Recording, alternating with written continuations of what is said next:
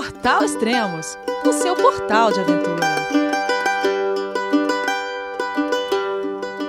Bom dia, boa tarde, boa noite. Bem-vindos a mais um podcast do Portal Extremos. Esse é o quinto podcast especial sobre cicloturismo. E hoje iremos falar sobre alimentação.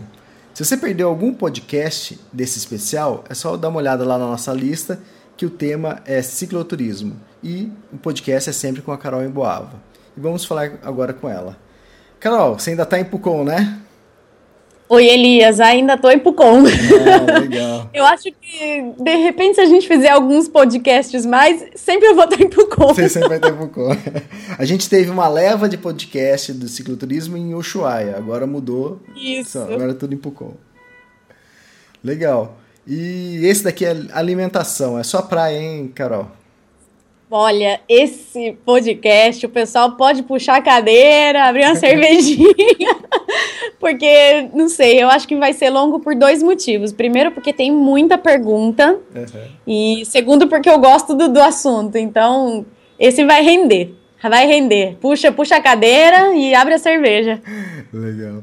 O, lembrando que esses podcasts aqui, é, você criou, você que teve a ideia de fazer, porque muita gente começava a enviar perguntas para você, né?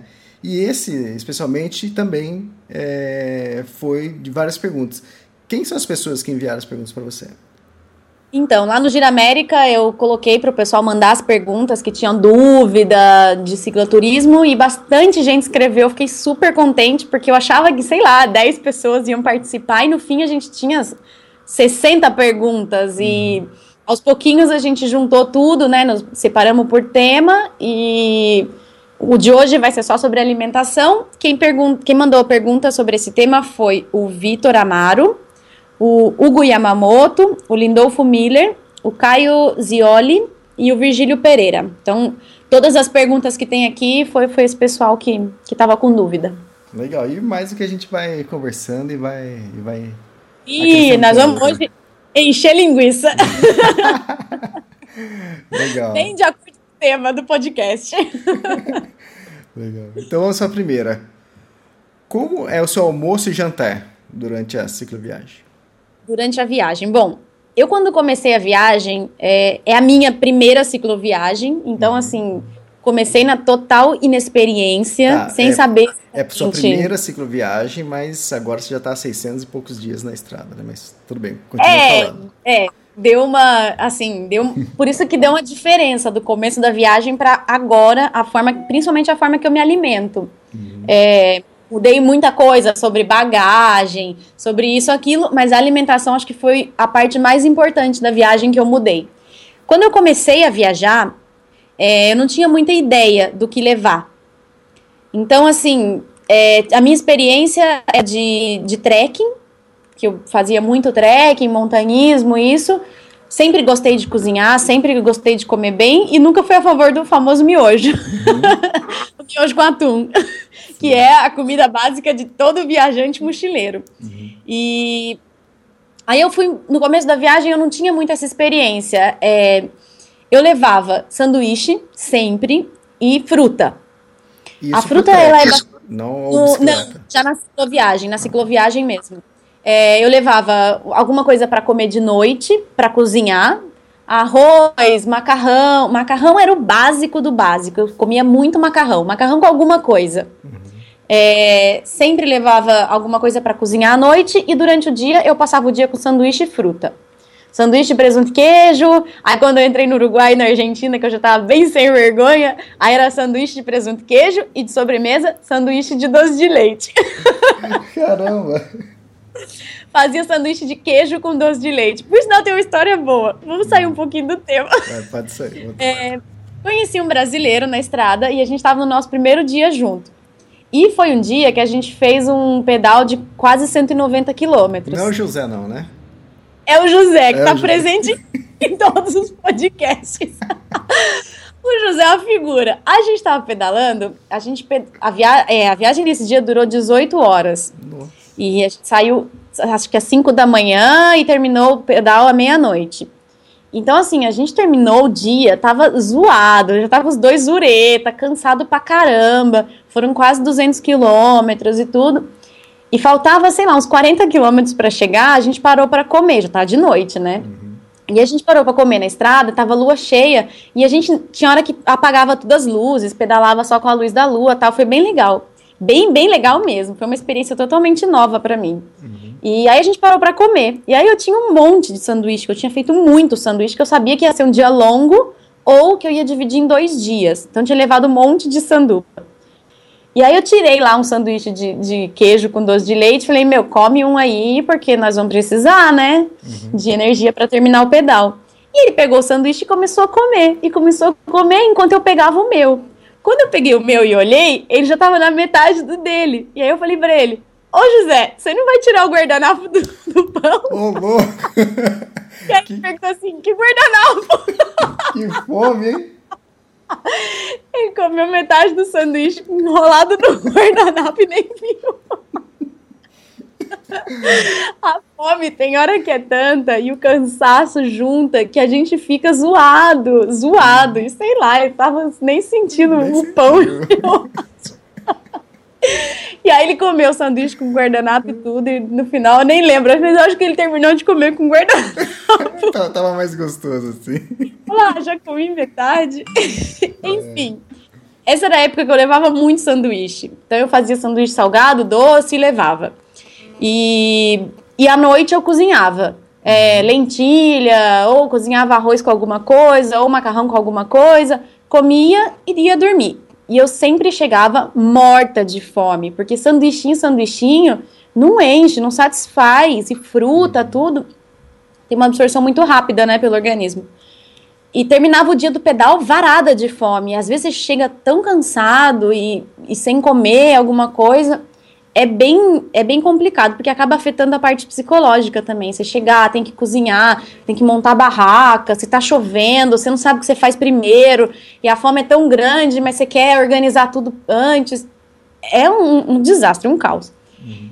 No meio da viagem, no meio não, é, tava indo para Ushuaia e tava bem lá no sul já, eu conheci uma, uma australiana que estava viajando sozinha também. E essa menina mudou totalmente a forma, a minha forma de me alimentar. Por quê? Ela, eu vi que ela levava comida no uhum. pedal. Uhum. Ela cozinhava no lugar que a gente a gente conhece, se conheceu numa casa de, de couchsurfing. E aí ela cozinhou a comida e eu fui lá, fiz meus, todos os meus sanduíches e vambora. E no meio do caminho a gente parava para comer e ela comia lentilha, arroz, não sei o quê. Come tudo frio, mas beleza, né? Se tiver bem feitinho, bem temperado, é comida. Uhum. Ainda mais lá que faziam uma friaca, você levava comida e durava no alforge. É, e eu levava sanduíche. E aí chegou uma hora que eu falei, caramba, por que, que eu não, também não, não, levo comida, né? Parece que sustenta muito mais. Uhum. Cheguei em Punta Arenas, comprei um, um Tupperware uhum. e comecei a cozinhar. E toda a, a ilha da, da Terra do Fogo eu fiz levando comida. Então, eu levei macarrão, não, não tinha assim um cardápio muito variado ainda, né? É, levei macarrão, eu usava muito creme de leite, então adoro o creme de leite. É era macarrão. Ou é macarrão? Não, macarrão, macarrão. Uhum. Aqui é difícil encontrar miojo. Uhum. Eu acho que até tem, mas é bem difícil de encontrar. E levava macarrão normal. Então cozinhava, macarrão com molho de tomate, creme de leite, queijo ralado por cima, é, lentilha, que aqui é bem fácil de encontrar, a gente substitui bastante pelo feijão. É, e cozinha bem mais rápido também, 15 minutos está pronta a lentilha.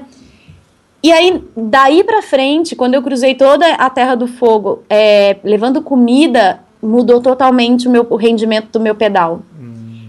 Porque é muito diferente. Então, eu tomava café da manhã, eu almoçava comida, uhum. seja o que fosse, qualquer coisa, macarrão, arroz, enfim.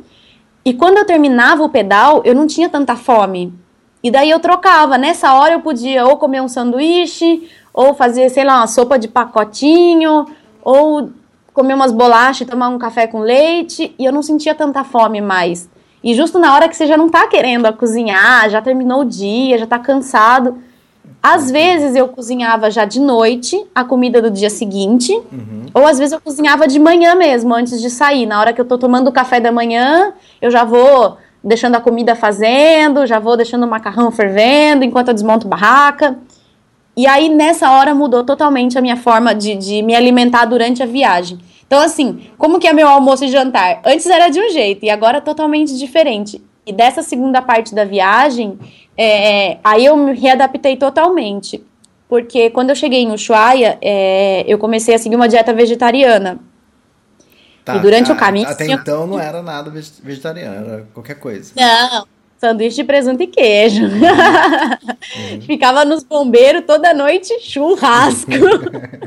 era uma delícia. Toda noite era churrasco, churrasco, churrasco.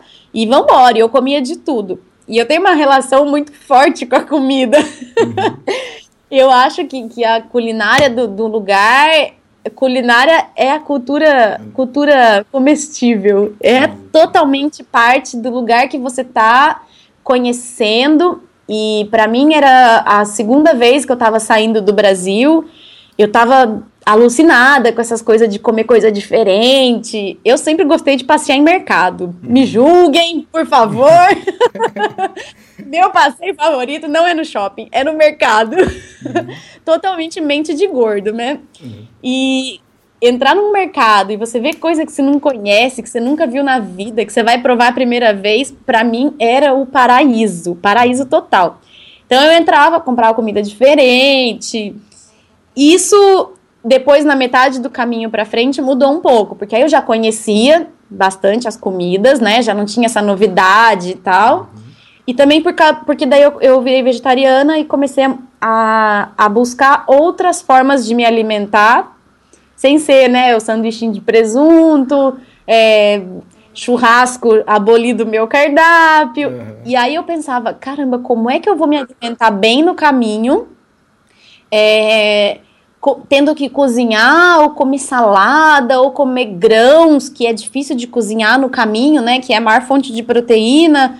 E aí eu ficava no, preocupada, preocupada, mas no fim das contas não foi nem um bicho de sete cabeças. É. Foi super tranquilo. E eu me alimentei muito melhor da segunda parte da viagem para frente. Assim, até eu ter, ter vindo para cá, para Pom, foi assim, eu comi super bem no caminho. Legal, acho que aí cabe a segunda pergunta, é que tipos de alimentos e com que frequência você come? Tá, é, normalmente assim, vou, vou trocar a ordem da pergunta. A frequência tá. que eu como é café da manhã, é, eu faço um café da manhã normalmente bem, bem servido, que é o que vai aguentar mais tempo. No meio do caminho, é, antes de comer comida, de almoçar, por exemplo, eu como alguma coisa, começou a dar uma fominha, ao invés de parar e almoçar, eu ainda engano o estômago com alguma coisa. Eu como uma fruta, é, eu como umas bolachinhas, pão, alguma coisa. E depois paro para almoçar, lá para uma hora, duas horas da tarde, dependendo, né? Se é um dia que eu comecei muito cedo, meio-dia, o estômago já tá chorando já. E aí eu paro mais cedo. No meio da tarde, difícil eu comer alguma coisa, porque eu, eu termino o pedal, sei lá, três, quatro horas da tarde, então é a hora que eu, que eu paro. Uhum. E aí eu tomo café com leite, como alguma bolacha, é, como, eu como bastante fruta, isso vai bem pesado na, na minha, no meu alforge, porque eu sinto muita falta de comer fruta. Então eu levo é, fruta dura, maçã, banana, laranja, é, às vezes, ai, estou esquecendo os nomes em português. acho, que é, acho que é pêssego. Uhum. E mais coisa dura, que dá para levar no alforge que não vai machucar tanto. E mesmo assim, às vezes você pega aquela fruta meio troncha, você fala, puta, só tem essa, vamos embora. Aquela banana toda macetada. e aí, é isso, não janto mais, não, não sinto mais essa falta de, de jantar. É, eu preparo granola caseira, eu gosto de levar a minha granola, diferente da granola de mercado, porque aí eu faço ela bem mais nutritiva, com muita semente, que é bem, bastante, bastante proteína também é, faço com mel e tudo. E aí à noite, se bate uma fominha, eu esquento uma água, tomo granola com leite, sem problema, não sinto muita fome. Aí cabe, acho que, um, um parêntese que eu acho que, no caso de ser homem, eu acho que os homens sentem muito mais fome. Hum. Eu acho que dificilmente um cara come comida e depois de noite fala: ah, não, beleza, vou comer umas bolachinhas. Eu acho que o homem tem mais necessidade de um aporte de, de calorias e de, de nutrientes maior. Então, nesse caso, eu acho que é diferente. À noite, por exemplo, eu via que tinha gente que cozinhava para de noite e para de dia, fazia uma panelada de comida, jantava e guardava a comida para o dia seguinte. Então eu não cozinho mais assim para noite. Aboli essa essa essa refeição. E os tipos de alimento que eu como, então, de, de novo, no começo totalmente comia tudo. Não uhum. tinha tipo de alimento que eu não comia. Uhum. eu comecei assim, apavorando, né? Eu levava muito sanduíche. É, e quando chegava nos lugares, aí eu ia procurar alguma coisa do lugar para comer. Quando eu comecei a ficar bastante nos bombeiros, aí realmente, sem sacanagem, era muita carne. Era churrasco direto. E em alguns lugares era churrasco mais de carne, às vezes era linguiça, comer pão com linguiça e comia de tudo, não tinha nenhum problema com qualquer tipo de alimento. Uhum. E depois, quando eu comecei com a dieta vegetariana, aí realmente mudou totalmente, né? Porque aí eu, eu cozinho muito mais, porque aí eu me privo dessa parte da, da, da cultura culinária do lugar, não tenho muito o que fazer realmente. Uhum. E daí tem que cozinhar mais. É, eu cozinho bastante quinoa, que é um alimento bem saudável, é, bem completo. E levo muita coisa de salada que dá para ralar, por exemplo. Eu comprei um, um ralador, que é desses quadradinhos, aí não sei explicar, que tem quatro lados para ralar diferente.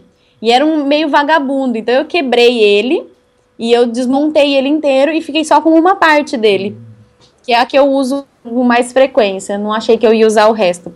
Então eu levo, faço, levo cenoura, levo beterraba, é, levo alguns tipos de queijo, às vezes para incrementar a salada, ovo cozido. Eu levava bastante quando estava nessa segunda parte da viagem para colocar na salada também. Uhum. Às vezes eu cozinhava macarrão é, tipo macarrão desses enroladinhos assim, parafuso, e levava já cozido e fazia uma saladona e no meio colocava assim um punhado de macarrão para dar um, um, aporte de carboidrato. É, porque só, só saladinha, meu, não dá para pedalar no primeiro morro, você já, já começa a sentir o motor pifar já. E ainda consumo queijo, ovo, derivado, então isso aí eu ainda consumo bastante. Quando eu tô num lugar que tem mercado, por exemplo, aí eu compro um iogurte para tomar de manhã, às vezes eu faço suco e não tenho muita, não tenho muita frescura com alimento. Aprendi a comer um monte de coisa que eu não gostava, que hoje em dia eu como bastante, um monte de legume, é, que eu exemplo, achava pepino. Eu achava que eu odiava pepino. E sei lá, comia, achei uma delícia. Uhum. Achei super gostoso. Beterraba eu não comia. Uhum é, achava, sei lá, forte, com gosto de terra, não sei o quê. E hoje eu encho de beterraba na salada. Eu não sei o que aconteceu. Mudei bastante o meu paladar durante a viagem. Inclusive, né, ter virado vegetariana no meio da viagem, para mim foi assustador. Eu nunca imaginei isso. Mas porque teve algum. Você se... Desculpa, é, você sentiu alguma diferença de rendimento?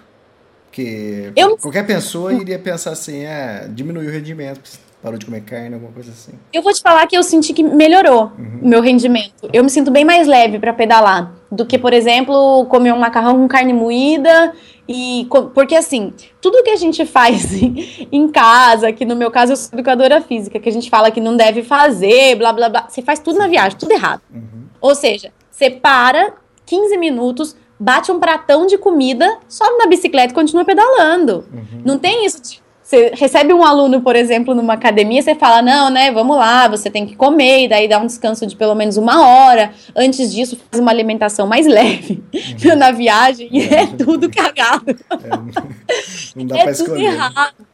Não, você toma um café da manhã agressivo, sobe na bicicleta, começa a pedalar, na hora do almoço você para, come, às vezes você descansa, sei lá, um pouquinho, ou às vezes eu como, já subo na bicicleta e continuo pedalando. Uhum. E tudo errado, tudo errado. Uhum. E, e é o que tem para fazer. Não dá para ficar nessa frescura de ai, ah, tem que descansar, e tem que isso, e tem que aquilo. E, porque também não tem como você levar o supermercado inteiro no alforge, né?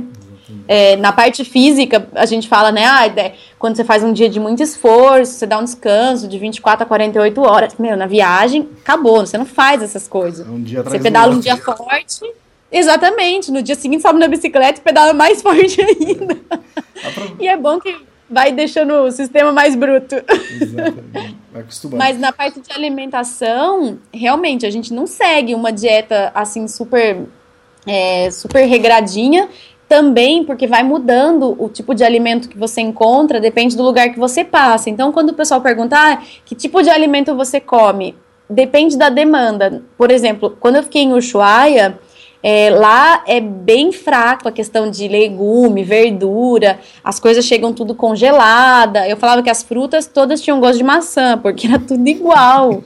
E chega tudo verde, congelado, e depois vai para uma câmera de, de amadurecimento, faz a, madura, a maturação num lugar artificial. Uhum. E aí muda totalmente as coisas que você vai comendo no caminho. Aí você entra no Chile, tem um tipo de alimento. Você volta para Argentina, putz, não tem mais aquele. Aí é um outro tipo. E ele, essa parte para mim é super legal. Eu acho super interessante, principalmente de comer as coisas do caminho. Aqui eu provei uma, uma fruta que eu nem conhecia, que é um pepino doce. Uhum. E adorei, achei super gostoso. E a, a ideia da viagem também era essa, conhecer um pouco dos ingredientes locais e cozinhar com esses ingredientes locais. Apesar da gente ficar querendo o tempo inteiro comer feijão. e dá um desespero de ficar sem arroz com feijão. Essa semana chegou uma caixa aqui pra mim, pro Com. Eu vi a caixa. Mãe... O que, que tem dentro da caixa? Eu vi você com a. Minha mãe mandou. Do que? O que, que tem dentro? Era, era roupa, mas roupa de frio, assim, para poder. Que nem a gente falou no último podcast, né? Quando você tá vivendo em sociedade, é, meio que pede um pouco mais de roupa, uhum. né? Dá para ficar com duas camisetas e uma calça. Então, ela mandou algumas roupas, mandou um par de tênis para eu poder correr confortável, mandou minha chapinha. Não, mas tudo bem, você vai ficar quatro, cinco meses aí, né? Ai, eu quase chorei de emoção quando mas... ela olhou para mim. Foram longos meses de sofrimento distante. e minha mãe mandou farinha de mandioca para fazer farofa. Ai, que delícia. Então aqui a gente está esperando chegar mais uma brasileira que vai vir para casa para a gente fazer arroz, feijão e farofa. Olha, que legal. E, e, o dono da casa tá adorando, porque ele tá provando um monte de comida brasileira diferente. Esses dias a gente fez tapioca, uhum. a Lu e o Garibaldi fizeram uma pizza caseira super deliciosa. Quando a gente tá estacionado, a gente dá uma liberada, sabe? Né? Come come muito melhor, porque aí você tem mercado, você tem geladeira, você tem fogão, é diferente, dá para cozinhar de verdade, né? E na estrada não dá muito para fazer muitas peripécias, né, né na, no fogareiro. Eu ainda arrisco um pouco mais, mas ainda assim acaba que fica um pouco repetitivo se você está muito tempo no mesmo no mesmo trecho, por exemplo. Exatamente. E num dia de pedal mais intenso, qual, qual tipo de alimentação normalmente você você faz? Então, Elias, eu não mudo tanto o tipo da alimentação. O que eu faço é aumentar na quantidade. Hum. Porque na quantidade que eu digo de comer mais vezes, mas não de aumentar numa refeição, bater um prato de comida duas vezes maior. Uhum. É, eu realmente como mais vezes, porque eu sinto essa necessidade. Às vezes eu tinha dia que eu almoçava duas vezes, por exemplo. Eu fazia comida ou de noite ou de manhã e levava, e aí, sei lá, meio-dia eu almoçava, e não terminei o dia, quatro da tarde, almoçava de novo, porque eu tava com fome. E na carreteira austral aconteceu bastante isso, porque os dias eram um pouco mais longos, e, e eu sentia fome de comer mesmo, comida. Os dias de pedal de, por exemplo, 60 quilômetros na carreteira austral é um dia super longo, porque é estrada de terra, e tem muito desnível, é morro para cima e morro para baixo o dia inteiro. Então vai esgotando um pouco as forças. E aí eu não jantava, mas eu fazia dois almoços no dia. Uhum. Não muda muito o que comer, mas eu mudava mais na frequência de, de comer, comia mais. Ah, legal. E numa travessia que você vai fazer mais ou menos de três ou quatro dias, sem ponto de reabastecimento, o, o que, que você leva e o quanto você leva? Eu passei em alguns lugares assim, na, na Ruta 3, na Argentina, tem trechos assim um pouco mais longos. Que aí não tem, e, não tem onde você comprar, né? Onde comprar. E na carreteira austral também tem uns trechos assim que não são nem tão longos. Por exemplo, na Ruta 3 tem trecho de 380 quilômetros, que não tem nada. E na carreteira austral tem, tinha trecho de, sei lá, 120 mais ou uhum. menos, que para mim era um trecho longo porque eu estava fazendo mais devagar. Tá. Então eu levava três, quatro dias, às vezes, num trecho desse, que na Ruta 3 daria para fazer em um dia, que era tudo asfalto e plano. Uhum. E esse é um problema bastante sério, porque a gente sai sempre muito carregada. Muito, muito. O alforge vai pesado. Os uhum. dois primeiros dias é de chorar, dá vontade de comer tudo. eu lembro que um dia eu escrevi num, no, no, na página do Gira América falando que a coisa boa de passar numa cidade maior é que você compra um monte de comida diferente. Uhum. E a coisa ruim de passar numa cidade maior é que você compra muita comida diferente. é a mesma coisa, porque é bom ter um monte de opção, mas é ruim porque, meu Deus, eu saio com o alforge muito pesado em trechos assim de três, quatro dias sem nada. Uhum. É, na carretera austral não tem o problema de água, isso é muito bom, porque sempre tem muita água e dá para levar só a garrafinha que vai no quadro da bike, por exemplo. Uhum. Poucos, pouquíssimos dias de que não tem água no caminho. Então, assim, esse, essa, isso não é um problema na carretera austral, mas comida sim. Às vezes, quando tem uma, um mercadinho assim, é sempre a mesma coisa: macarrão, molho de tomate, é, queijo ralado, não tem muita opção. Eu aumentava na quantidade e não tinha muita variedade mesmo. Era lentilha, cenoura, beterraba, um monte de ovo cozido. Como eu passei e ainda estava bastante frio, é, conserva bem a comida. Às vezes eu cozinhava para dois dias, por exemplo. Ah, tá. E não fazia. Não, não, a comida não estraga, nem nada. Come um dia, fecha, guarda no alforge. À noite faz mó frio. Então a comida durava uns dois dias. E o quanto levar é bem relativo, né? Depende, realmente, essa parte é um pouco da experiência, eu acho. Do quanto você consome de comida durante o dia. Uhum. Eu já sabia, por exemplo, que, sei lá, uma cenoura e uma beterraba para mim dura duas refeições, se eu ralar e fizer uma salada. E aí, um punhado de macarrão, eu sei também que dura não sei quantas refeições. E aí vai um pouco dessa experiência, para você não sair com coisa demais, que quase sempre era o meu caso, eu confesso. Uhum. Eu devo ter tido alguma encarnação, alguma encarnação minha que eu fui muito pobre, passei muita fome. eu tenho muito medo de passar fome no caminho. E, e eu leio relatos e, e alguns livros que eu li de cicloturismo e eu vejo o pessoal passando muito perrengue com comida. Eu nunca passei perrengue com comida, de ficar sem comida. Ai, terminou dias, sei lá, 6 horas da tarde, 7 horas da noite, e o pedal não terminava e eu já não tinha mais nada para comer. Capaz que eu não vou ter mais nada para comer, eu sempre tenho comida no alforge. Nem que seja alguma coisa que eu precise cozinhar, ou macarrão, sei lá o quê. Mas eu sempre tenho, porque eu tenho muito medo de passar fome e com fome não rende o pedal. Então, eu, no meu caso, eu sempre saio um pouco mais carregada. Legal. Então, é... nesses trechos aí que você fica normalmente três ou quatro dias sem abastecimento, você nunca teve problema. Você, o que você levou, não. deu. Nunca tive problema. Normalmente sobrou. Ah, Pior tá. que Pedalei com peso à toa, mas normalmente sobra, do que eu levo pelo menos. Eu prefiro pedalar um pouco mais pesado e ter essa segurança de se chove no meio do caminho por dois dias seguidos, eu tenho comida extra, por exemplo. Eu posso dar uma regulada aqui, uma regulada ali, mas eu sei que eu não vou ficar no perrengue de, meu, acabou toda a minha comida e não tenho o que fazer. Hum, legal. E num caso extremos, quanto tempo suas provisões podem durar em um pedal sem auxílio externo e sem paradas em vilarejos? Bom, é bem isso que eu falei. Um caso extremo, por exemplo, choveu muito. Uhum. Não, tipo, tá serenando. Caiu uma tempestade e ficou três dias chovendo. É, aconteceu comigo na Terra do Fogo, porém, meu anjo da guarda, que trabalha pra caramba, faz hora extra e tudo, eu tava numa estância, e, tipo uma fazenda. E nesse lugar é, tinha um, um, um pessoal trabalhando, tinha uns homens trabalhando, e eu acabei ficando na casa que eles estavam.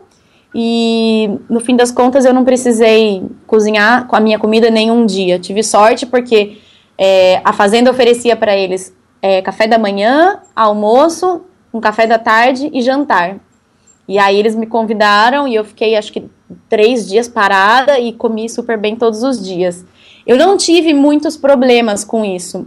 No Brasil, eu, eu fiquei num lugar também, choveu muito, eu fiquei acho que cinco dias parada no sul do Brasil. Uhum. É, mas eu tava num, numa posada bem baratinha tal, que tinha café da manhã e tinha um mercadinho perto. Uhum.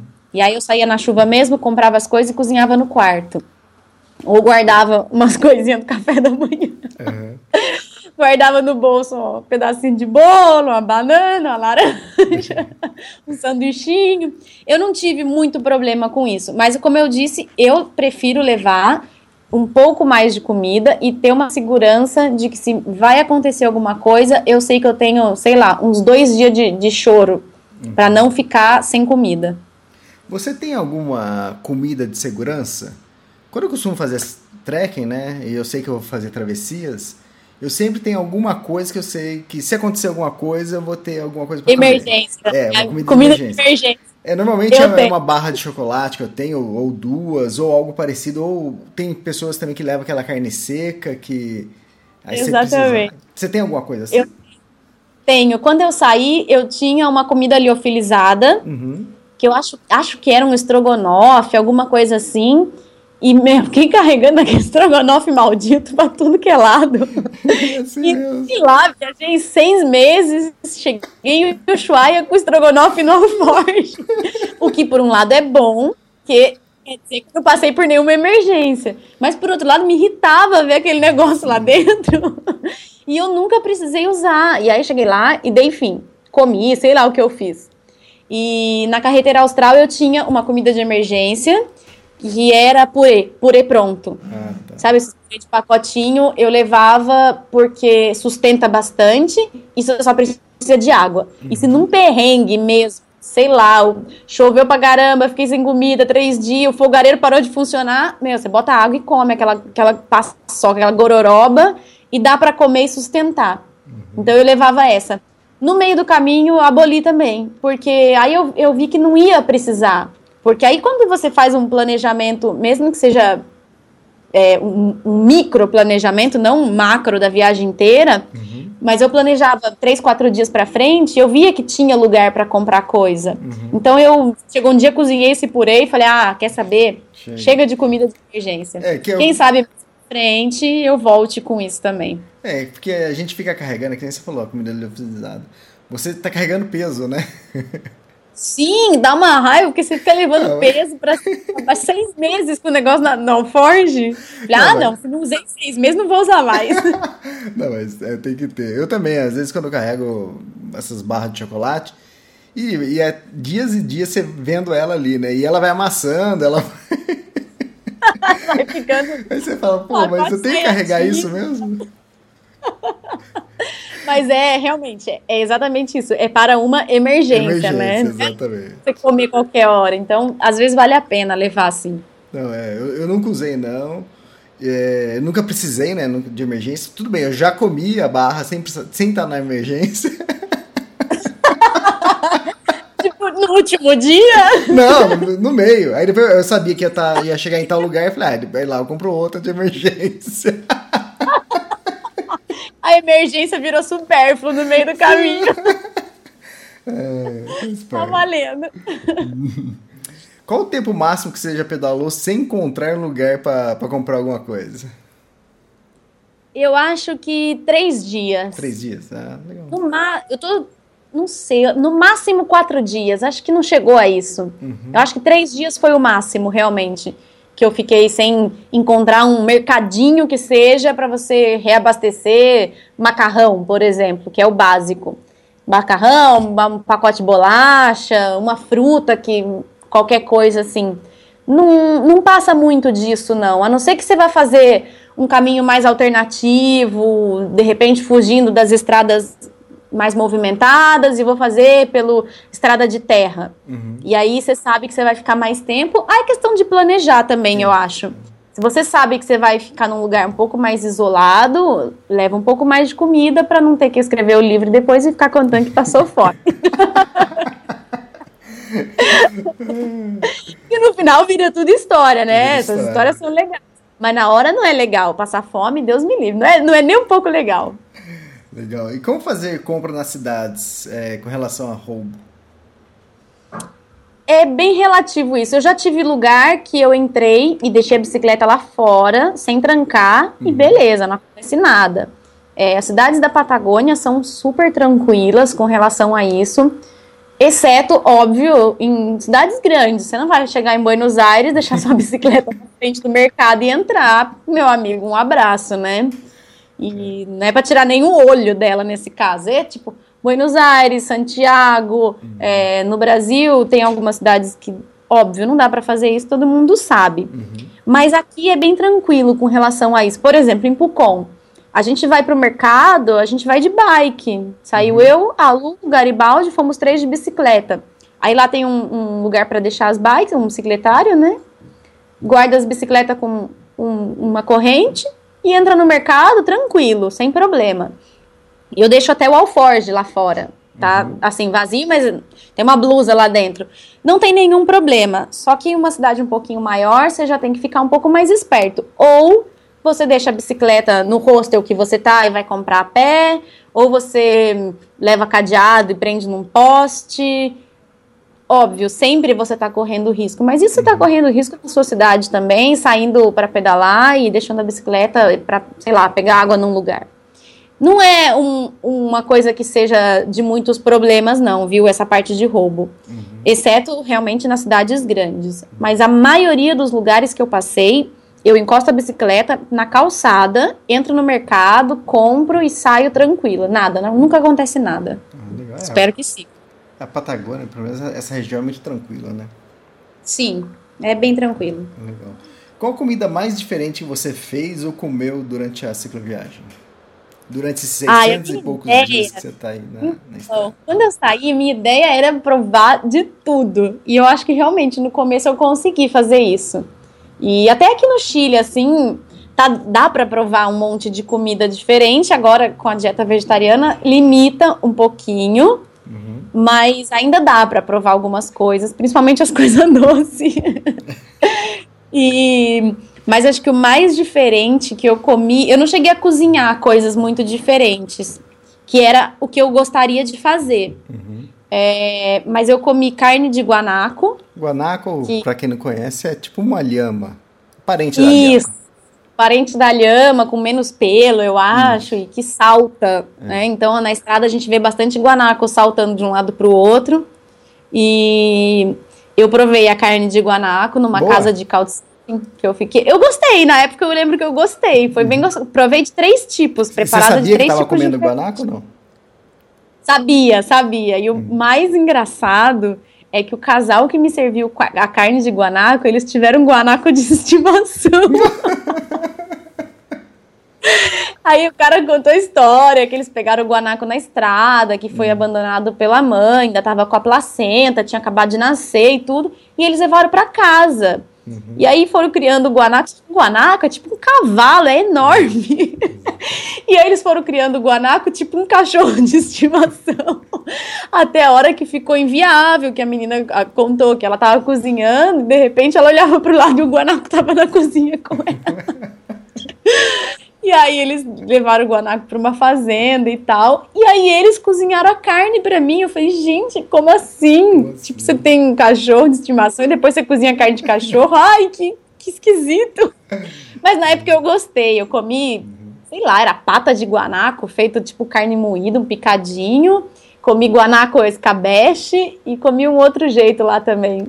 E depois churrasco de, de miúdo, tipo rim, coração, essas coisas nojentas. De guanaco. Comi no Uruguai. Não, esse já era carne de vaca ah, mesmo. Tá. Comi no Uruguai isso.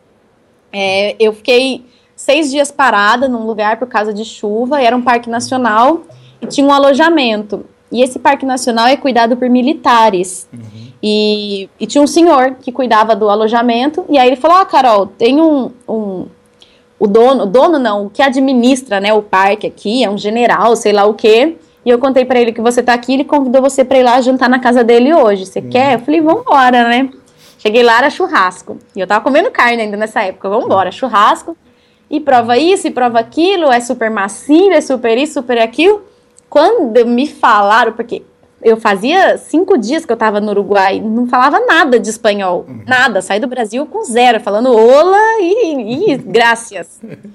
Aí cheguei lá e para eles me explicarem o que que eram as coisas. Depois quando eu descobri que era rim, que era, sei lá, era essas coisas nojentas. Comi, lá eu provei também pela primeira vez a linguiça feita de, de sangue, que aqui chama morcija, uhum. e que é o nosso chouriço, se eu não me engano, no Brasil, né? E provei isso também, achei meio esquisito, mas comi de tudo. Comi, falei, ah, e vamos na, naquele. no pensamento de que culinária é a, é a, gastronomia, é a cultura, cultura comestível. Uhum. Culinária é a cultura comestível. Provei de tudo, sem problema nenhum. É, sim, comi bastante também. Eles chamam de cordeiro aqui? É a mesma coisa? Acho que é, né? É, é, é, comi bastante carne de cordeiro. Eles, mais para o sul, é uma coisa bem forte, eles comem bastante. Uhum. Já diminui a quantidade de, de, de vaca e aí começa a criação de cordeiro. Comi muita carne de cordeiro, muito cordeiro al palo, que eles chamam aqui, né? Aquele feito no fogo de chão. É bem uhum. gostosa. Essa carne é bem gostosa.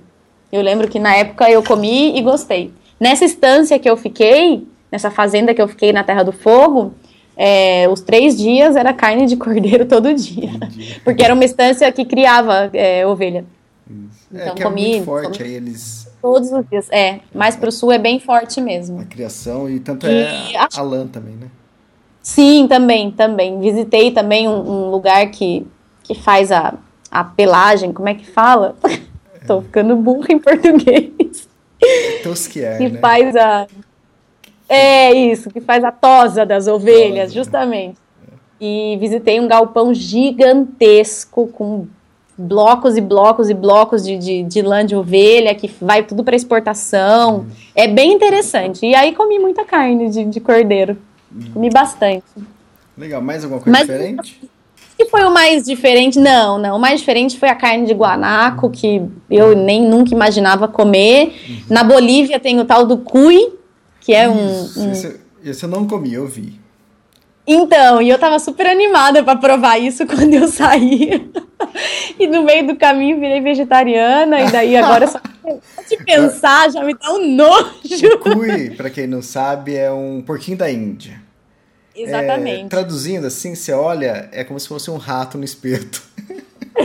Exatamente. E eu falava, imagina isso aí, eu vou provar com certeza. Não quero nem saber se é rato, se não é, vou comer. Ah, realmente, agora não vou comer mais. Bom, tem Uma tempo. Que... Até você chegar na Bolívia, quem sabe você já não queria comer. Ai, não, tomara que não. tomara que não. Mas no meio do caminho, na carreteira austral, eu tinha também pensado que eu ia pescar pra caramba, ah, porque tá tem muito pio, salmão uhum. e truta. E eu tinha pensado, nossa, vou comer um monte de peixe fresquinho, não sei o quê. Bom, já não comi nada mais, já, já aboli também os peixes, né? Junto com a, uhum. com a dieta vegetariana, deixei também peixe, frango, carne, tudo. Ah, Mas assim, acho que não foi, de mais diferente foi a carne de guanaco mesmo. Aí, Recomendo. E de bom, o pepino doce, né? Que você falou que, que comeu. Foi, provei essa fruta aqui que é bem gostosa. É uhum. É um pepino, é pepino doce que eles chamam.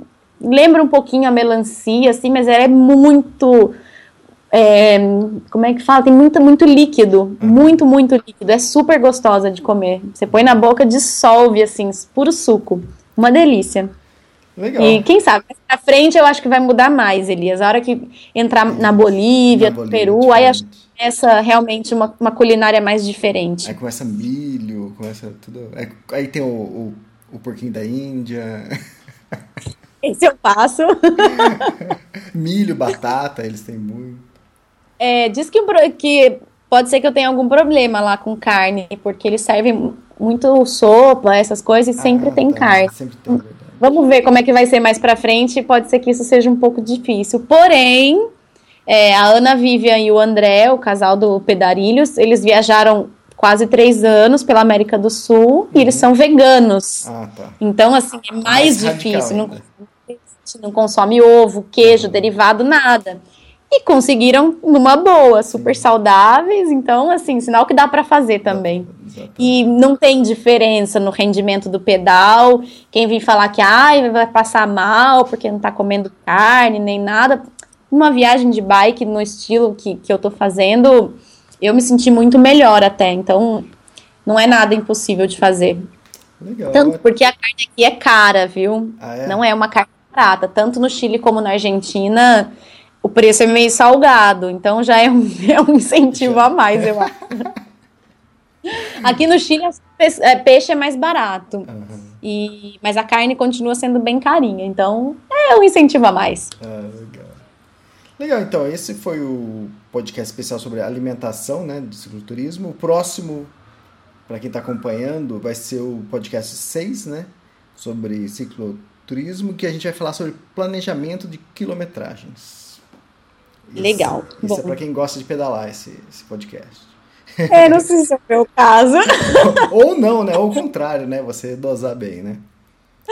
Também, vamos ver. Bom, obrigada a todo mundo que escutou. Até a próxima. E quem a quiser, gente... deixa as perguntas aqui, que depois a Carol responda. Pode deixar as perguntas no SoundCloud, pode deixar no, no mural aí, que aí a Carol vai responder.